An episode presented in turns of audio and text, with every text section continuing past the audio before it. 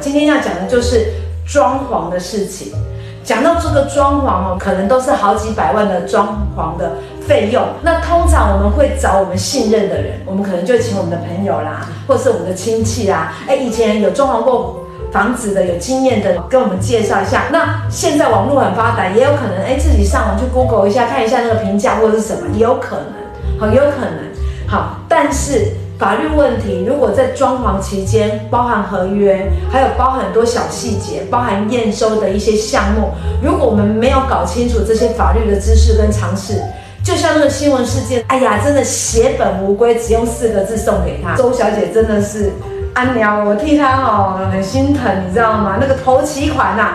一百四十几万付了，结果呢，就好像感觉就是血本无归，人也不知道跑哪里去了哈，这个。呃，要装潢的那个公司也也没有回应他，然后呢，听说还给他屋顶打了很多个洞，砖块外露不打紧，还不能入住之外，下雨天还会漏水，你看看这该怎么办才好？好，好，那装潢一定就跟大家牵扯到很多了。那今天呢，就带带大家来了解一下。关于这个装潢，我们应该要知道的事情，好不好？好，OK，来，我们来看一下这一个统计数字，好不好？好，统计数次数是根据行政院消保处公告的，八年来受理住宅装潢纠纷已超过八千零七十二件，好，都代表说大家对于这一块的呃法律常识认知不足，要不不会有这么高的数字，哈，好，就装潢品质瑕疵。还有延迟违约的问题啊，是占大多数。好，那我们今天真的就要来请安律师来告诉我们，好，他有一个新闻事件，那我们把它讲清楚、说明白。就这个事件，我们衍生很多我们应该要关心而且必须注意的、注意的。这一些内容，好吧，好，那我们请安律师来跟我们讲，到底发生了什么事？来，这个先生他是买了一件透天错，结果他去就是在前年十月的时候，请装装潢公司的这个上班的好友去帮他找装修的师傅去装潢，所以他总共就跟跟他的这个朋友就是签了这个一百五十八万元的这个装修的这个合约，然后约定是照期来付款。结果预计是是去年七月装，就是装修就可以入住，结果没想到就是装修到一半产生的纠纷，就变成是一个一个烂尾楼，就是裸露的瓷砖就像空一样。就后来他这个朋友就跟他讲说，那你要先付第三期款了啊，不然我这个没有办法帮你去修补这些问题，我就是要叫他再追加再再补钱了。好，那所以这个也是很很多装潢就是后来追加工程产生一些纠纷，这也是另外一个问题。好，就在这个案例里面，他就是要求他提前付第三期款，就双方谈不拢。就只好从去年六月到现在，就是一直停摆到到现在。所以现在这个问题，就他跟他这个好朋友就已经决裂，后来他还要另外再找人再来处理。好，所以像这种东西，其实如果我们有一开始在打那个装潢契约的时候，我们把它讲清楚、说明白，法律上来讲，你也才能够主张自己的权益呀，哈。所以呢，找到一间专业的装潢公司很重要。专业的装潢公司应该具备哪些条件呢？我们的律师。好，那就是说，那第一件事情其实就是要先看一下，说，哎，他他有这个装修的设计的相关的这个开开设相关的公司，然后有相关的执照，然后你可以从这个他开设公司的这个时间的这个长短，然后去觉才知道说他是不是好，他是不是半路出家，还是说他做很久，经验很久。好，所以你第一点就可以从说他去查一下这个装修公司到底开了多久，是不是有经验的公司。那第二点就是说，如果你今天是亲亲戚朋友介绍，或者是甚至于网络上去找的，那这个部分你可能还是要有一个非常清楚的一个装修的合约，因为毕竟通常是设计师画好图之后，他可能请工帮制作，那工班可能不一定跟设计师有沟通好，那有可能是做错误，就有可能有一些哦错误施工的这些问题。好，所以针对说所谓的验收的方法，还有包括付款的方式，那施工错误要怎么处理，这个都是。合约上面非常重视的事项，所以大家可能就是说，说你一定要有清楚的这个这个装修的合约，而不是签了两张纸之后有纠纷，就是说大家再来瞧，嗯、那其实就有可能你你你一定是你是消费者，一定是先付了好几百万去施工，中间有问题的时候，那实际上是你损失的就是消费者自己嘛，因为最后如果像这个我们刚刚讲的新闻案例，他付了钱之后，人家后来就不做了嘛，那不做了之后就。人就跑掉了。那你付了几百万之后跑掉之后，那你后面这些工程有可能你找新的设计师、新的工班再修、再去处理的时候，有可能它是整个工程重新重做。那重做之后你要打除之后，可能要付再 double 另外一百万的钱再去做装潢。那这个时候其实最最损失的就是消费者自己。那所以我们就是要有一个很清楚的这个合约。OK，好，太好了哈。所以有时候其实。安律师，我讲实在话哈，有时候因为霆嫂跟霆哥是相信专业，你知道吗？然后我们都看数据，所以呢，有时候我还蛮怕那种亲戚朋友介绍的，你知道吗？因为有时候碍于人情压力，那个亲戚朋友介绍，你到底要怎么样跟他讲清楚、说明白？有时候会觉得说这样我会不会太机车？可是你你不说明白，哎，这个一笔钱这么大出去，哎，好，所以有时候。怎么说？我们还是自己心的，心里要有定见的。也就是说呢，呃，安律师刚才跟我们讲了，第一个我们要看他这个公司成立多久了，是不是有执照的一个那个装潢公司哈，这是一定的。那你成立越久的，你代表经验值越丰富嘛，所以这个是小细节，就是那个 mega 要看一下。好，那第二个呢，毕竟是。对于验收方法跟施工错误的处理跟付款提成保固呢，都一定要很清楚。如果这四个没有很清楚的话呢，你一一旦你发生了一些纠纷的时候，你就很难据理力争，这样理解吗？哈，好，然后呢，装潢工程要怎么验收？因为我们都会有验收工程，因为可能装潢它不可能就是。哎，短短的这样子，它可能为期一年呐、啊，有的地方要半年呐、啊，要九个月啦，哈，甚至要一年。那这当中，除非我们住在国外，哎，不方便回来，哎，可能的故灾一样。可是，要不我们应该要有一些呃验收的一个时程，哈，或者是说要怎么验收？那关于这方面，我们再请安律师跟我们详细的。大概跟我们说明一下，以法律的一个角度来讲，我们怎么样去讲这个验收的这个过程跟步骤跟方法，哪个会更清楚，好不好？来，安律师。好，那其实就是说，你如果通常你可能一个不管是新房子，或者是说新房，你可能是原本的旧公寓要重新整修，你可能会涉及到这个所谓的就是水电，还有泥作，还有铁工、木工、油漆等问题，所以你这个这个部分你就可以要求说要阶段性的验收，跟着你的付款哦。去连在一起，比如说你今天当期你头期款付了之后，你后面可能是说水电，可能是水电第二期款，可能水电哦完工验收之后再付第二期款，种种之类的这样像像这样的状况之下，你就可以说你可以做阶段性的验收。那当然是对设计师或者是装修公司可以说，当他会要求说水电进场的时候就要做付款，所以这个时候你就可以知道说，其实你可以要求说你关于这个你做验收之后，你再付第二期款款，这个时候就有一个。阶段性验收来做出，那这个时候就可以去保障你的权利。所以你合约上面的订定就有必须要有阶段性的验收，那最后在尾款的时候再有所谓的总体的验收。那这个时候就会对大家有所保障。那所以这个部分就是说，在整体验收当然就你可以请哈，请你的设计师。如果说你是设计师，帮你画图之后，他另外再去找另外的工班、装修工班或装修公司处理的时候，那这时候你在总体验收的时候，你可以请设计师。验收再加上你自己去验收这两个关卡去做一个总体的验收。了解哈，所以一定要每一期每一期去做验收哈。那基本上装潢工程会依依照那个不同的需求啦，通常会分几个阶段啦。第一个是泥作，好，第二个是水电，第三个是木工，第四个是油漆，然后最后还会一个总验收哈，总验收。所以你可以简单的区分一下。那你每一期真的都要去看啊！我跟你讲，真的有在装潢的人哈，真的再忙都要去看。好，那再然后再来呢，就是我们真的比较会发生，而且比较需要解决的问题啦。就是曾经有听说那种，就是你知道吗？他那个水管啊，他们做那个泥做啊，他们就把那个泥土，那个水管是应该要畅通的，结果他们就把那个泥沙往那个水管倒，你知道吗？导致堵堵塞，然后让。下面的那个楼层的人，哈，楼层的人整个就是塞住，那个水管是塞住，然后他们冷气孔就喷水出来，你知道吗？真的很夸张。可是就这种，好，所以遇到施工错误的时候，那我们怎么办呢？安律师来教教大家吧，好。对。Okay 那像这个这个部分，就是要回到说，到底合约上面要怎么处理？那当然，如果说真的合约上面没有约定的时候，如果是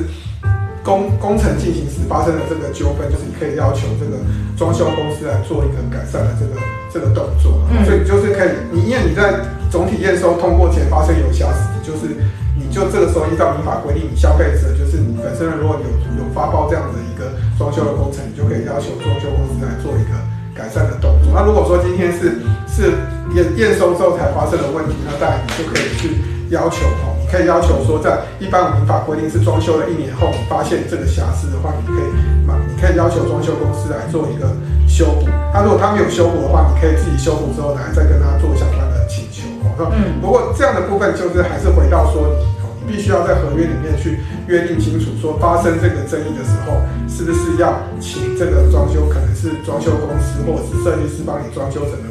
整个工程可能要求说，在施工错误的时候，是全权由这个装修公司来做负责。了解哈，所以呢，在遇到施工错误的时候呢，例如不符合契约设计图的尺寸或者是材质的时候，这个时候我们就要第一个工程进行当中，如果有发现装潢瑕病哦，就可以消费者其实可以要求装潢公司呢改善。他的工作，好不好？你可以要求的哈。如果你真的是在工程结束之后，你才发现了装潢的瑕疵，那你怎么办呢？那你要先定一个期限，好，先定一个期限来要求装潢业者来修补瑕疵哈。好，所以总归一句话，安律师在这边跟大家讲哈，要避免装潢纠纷，还是本身你要在那个设计图上面，你就要把它写清楚这个尺寸啊。材质啊，并且在契约当中遇到载明施工错误的时候，处理方式，你这些都要注记上去，好，都要注记上去，千万不要为了贪快或者是没有时间，好，然后忽略了这个部分。如果忽略了这个部分，万一真的有施工错误的时候，好，那再来瞧，或者是说再来。才要来处理这些事情哈，其实就很麻烦。所以，我们刚开始的时候，包含从第一步找专业的装潢公司，到现在都是要花点时间的。今天请安律师先给我们的一个概概念，就是说我们在拟定那些条款的时候，我们怎么去拟定？好，包含付款、包含验收，还有一些小细节的部分。我想这个是非常非常非常重要的。好，来，安律师来。好，那就是说，第一个就是付款的。再提醒一下大家，就是我们这个、我们这个章节跟大家讲的，就是说你合约要怎么拟定。所以，我们给大家一个简单的呃一个建议的条款，大家可以朝这个方向去去做，就是合约上面有一些文字一个方向去做修改。就是说，你付款的时程，我们就再跟大家强调的是，你第一期你可能是签约后几日内你要去付头期款嘛，那你就付了这个钱之后，你可能第二期款，你可以说你做完成验收之后再付第二期款。哦，那可能是水电完成完工之后，哦，再付了这个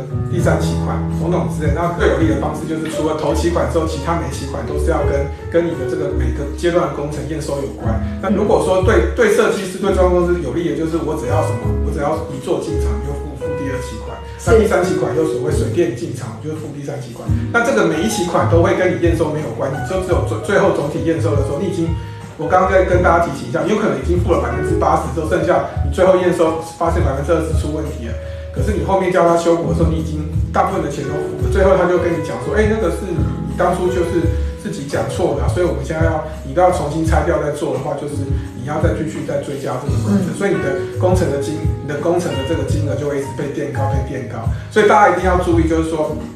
当设计公、当装修公司给你这个合约的时候，对你最有利就是第二期款之后的钱，你一定要卡到跟阶段性验收有关。那这个时候你就会避免所谓的这个装修的纠纷的这个问题。如果说你是每一期款付到百分之八十，最后再做验收，那最后你就被迫要给他追加工程钱，否则你的工程可能就就是变成烂尾的工程，你的房子就可能像我们刚刚新闻案例发生这样的一个问题了。是，对。OK，好，所以这个付款期程的话呢，安律师刚才有讲的，我们在这个拟定的时候哈，就是做到那里付到那里的概念。对，好，因为我们可能一定要先付出去嘛。对。可是付出去之后，你要验收到这一个，比如说第一个泥作，好，那我们就付泥作通通通通完成了，哎，看的没有问题了，好，然后我们再付第二期的，那第二期可能是水电。好，那水电做完了，通通没有问题了，我们再付第三期的，呃，它可能是什么木工，好，来木工再付完了，哎，没有问题了，最后是什么？呃，最后是？油漆。油漆，好，就是你要拟定的时候呢，就是一笔一笔一笔一笔这样子呢，因为它是环环相扣的。可是你先付完了，它全部完成了，你再付下面这一个哦。所以如果是这样子的话，是不是就可以避免很多不需要的纠纷产生？好，OK。而且呢，他也会认真做，好，因为他看你这么清楚，你知道吗？他也会尊重你三分，好，OK，再来，这是第一个，就是付款期程。那还有其他的，来，安律师。那就是我们刚刚提到的这个这个施工错误的问题，所以我们建议大家可以有一个条款，就是说，在每一起的验收工程发生错误的是，应该是由装修公司无偿负修补的责任。好，你这一条在记清楚的时候，其实当他发生施工错误的时候，你设计图上面已经确认，然后结果帮他的工班是做错误的时候，你就可以要求他必须装修公司要负无偿的这个。这个装修补偿这个修补的责任。那如果说经过装修公司经过通知后几啊，比如说七天内他没有修补，那你可以自己修理。修理之后的这个钱就是由装修公司负负担。那这个时候是不是就就是我们刚的刚刚这个新闻上案例就已经有解决？就是他并没有去针对施工错误去做约定。那所以当这个装修的发生问题的时候，它就变成它跑掉之后，这个时候就变成是你自己要去修补。那这个时候责任的理清就会变成很有问题。所以大家记得，在这个新闻案例其实就是。欠缺的就是我们讲的这个施工错误的条款。如果你约定清楚之后，他发生施工错误，他不去做的时候，后续他其实这个装修公司也要也会要负相对应的这个法律的责任。太好了，安律师讲得很快哈，大家有没有听清楚？安律师现在已经直接点点出来说，其实安律师今天跟大家讲的那个新闻案件，那个先生就是没有做到施工错误的泥地。施工错误的泥地，如果他有做到这个施工错误的泥地，那他就有望了。这个就是婷嫂常常跟安律师早安婷嫂播了这个一年多的时间，感触很深的，就是你多那么一条，你整个结局是改变的。所以很重要的，婷嫂再强调一次哦，如果你们现在正在面临装潢，或者是你的亲戚朋友装潢，或者是你未来会买房子装潢的，你今天来听这一这一集的早安婷嫂，你都是。都值得你把它收录、跟收藏、点赞跟关注，好不好？保障自己的权益真的非常非常的重要。好，好，那除了这个付款提成，还有施工错误，那我们还有什么要注意的？再来就是保护的问题，就是说有可能你的瑕疵是在验收完成之后才发生的这个你下发现的这个瑕疵啊。比如说你今天可能是有可能，假设装修公司它可能上面你的旧房子本身上面有漏水问题，它可能是这个水管。接接接到下面去，结果你那个它原本那个水管可能没有接好，可能你一年一年大概半年后发现说，哎，上面的天花板它没有跟你。弄好处理好漏水问题，就你开始漏水，那这时候你就必须要约定说，在验收，比如说你今天在一年内为保护的时间，所以在这个时间内，如果因为施工不良所导致的损害，比如说你施工不良，结果你最后天花板整个就淹水，那天花板是不是要重做？那这时候你就可以要求装修公司要全权负修补的责任。所以像这个保护的条款，你也必须要约定在里面说，约定说在保护期间内。那今天因为装修公司施工不良所导致的损害，要必须要全权由装修公司来负这个无偿的修补责任，所以这个部分大家也必须要定一个保护的条款，因为有时候有些装修可能是你住了一段时间才会发现，所以你这个保护条款对大家的权益也是相当的重要。哦，这个也是很重要哎。刚才这安律师在讲那个天花板的事情，我就想到无语问苍天，因为真的有时候那个装潢。住进去哈，看得漂漂亮亮的，都没代志，没代志，这样子啊，没事，你知道吗？哎，怎么开始一个月后之后就有点状况，然后三个月给你出大状况，好，所以这个保护条款真的非常的重要。那安律师，我请教一下，那我们可以保护多久？我们都会希望越来越久，越长越好。那请问以法律上来讲，我们到底可以保护多久？但是通常法律上是规定是从验收，你的验收开始算是一年。所以呢，当然你可以跟你的装修公司要求说一年半两年，那那这个就是要看看这个装修公司或者是设计商愿不愿意接受两年的保固。好，那所以我们基本上就是法律上大家要先有个法律常识，就是至少至少是保护一年嘛。那这一年发生的约定就要约定清楚，说施工不良所导致的损害就必须要有有这个装修公司全权负责嘛。因为你没有约定清楚，他可以说，哎，那是你使用的问题啊。对，你是那是你的人为问题，不是我们装潢公司的问题哈。对，那这时候就可以，因为有这样的约定，有可能你后面发生了一些问题，就比较好，因为用这个条款来去跟他协商。了解哈，所以这个保护真的很重要。对，今天非常重要，这个装潢的呃，关于装潢我们应该要知道的事情的相关问题，请安律师很快的、很快的帮我们浏览过一次，做个结论，好不好？好，那我们现在就开始了，来，请问。哎，是发生了什么事要探讨的？来，好，那就是说我们在前面的朋友没有听到，我跟大家在讲，就是说这个有一位先生，他是买了一间透天厝，结果他去就是在前年十月的时候，请装装潢公司的这个上班的好友去帮他找装修的师傅去装潢，结果没想到就是装修到一半产生的纠纷，就变成是一个一个烂尾楼，就是裸露的瓷砖就像孔一样。就后来他这个朋友就跟他讲说，那你要先付第三期款啊。啊，不然我这个没有办法帮你去修补这些问题，我就是要叫他再追加、再再补钱了。好，那就双方谈不拢，就只好从去年六月到现在，就是一直停摆到到现在。那最后他就跟这个他的朋友发生了这个纠纷，就这个部分就是在于说，你今天合约上面并没有拟定清楚验收的程序，哦，所以导致了这样的纠纷。那你施工的条款也没有约定在合约里面。你发生纠纷之后，就会变成互相推责，所以，嗯，接下来就跟大家讲一下，说合约就是装潢的合约要怎么做一些拟定。OK，好，那怎么找到专业的装潢公司？那首先就是说，虽然是朋友介绍的或亲友介绍，你还是要看一下说他的装修的经验嘛。那或是有没有装施工的执照，所以你就要上网看一下这个装修公司大概成立了几年哈。那他是他有没有施工的执照，去确认他有能力去承接你这个装修工程。那再来就是最重要的就是我们今天的主题，就是说你必须要定一个很清楚的这个装装修的合约，你不能说因为人情的压力就两张纸签了之后，几百万就这样子先付了八成出去，那你可能验收程序你有没有注意好，所以。在验收的合约里面，对于验收的方法，然后付款的方式，施工错误要怎么处理，那保护责任要怎么处理，都必须要在合约里面都要制定清楚。那我们先跟大家讲一下，说怎么样验收，就是最重要就是说，请大家记得说，其实对于设计师跟装修公司来讲，其实他就是跟你讲说，最后在做验收，前面就是叫你一一直付钱，一直付钱。所以对大家最有利的就是你付了头期款之后，第二期款、第三期款，你要你要跟着。所谓的你的所谓的你做哦，你做验收之后再付第二期款，然后水电验收的时候付了第三期款，种种之类，然后再继续付所谓的呃木工跟油漆的钱，然后最后尾款再做总体验收。所以一定要记得有阶段性验收要跟付款的时程绑在一起。那最后总体总体验收完之后再付这个尾款，好，这对大家的权益最有保障。